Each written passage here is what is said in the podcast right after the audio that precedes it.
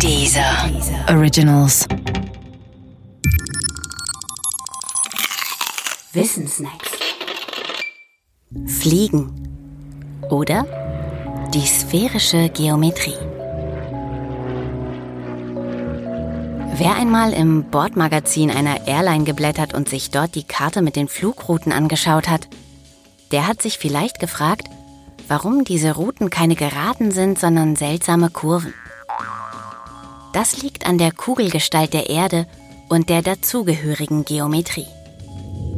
In der Schule lernt man nur eine einzige Geometrie kennen. Sie heißt euklidische Geometrie und gilt in allen quaderförmigen Schuhkartons. Im Schuhkarton ist die kürzeste Verbindung zwischen zwei Punkten die Gerade. Im Schuhkarton gibt es durch einen Punkt außerhalb einer Geraden genau eine Parallele und die Winkelsumme im Dreieck beträgt dort 180 Grad.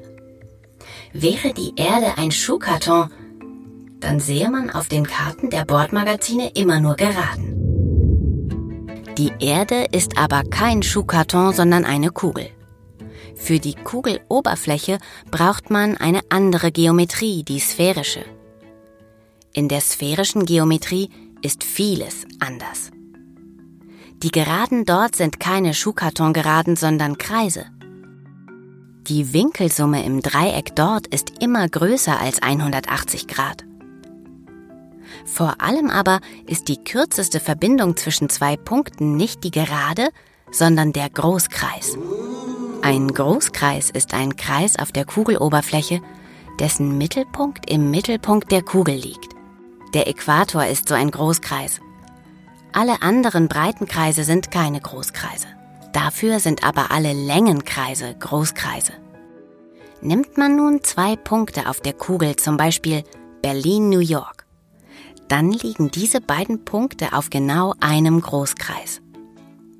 Weil der Großkreis die kürzeste Verbindung zwischen zwei Punkten ist, bestimmt er die Route, die ein Flugzeug nimmt, wenn es von Berlin nach New York fliegt. Jedenfalls dann, wenn man Sprit sparen möchte. Wäre die Karte aus deinem Bordmagazin ein Globus, dann könntest du das auch sehen. Leider aber ist sie nur die Schuhkartonprojektion einer Kugeloberfläche.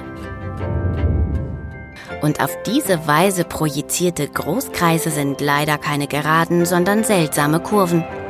Das ist alles.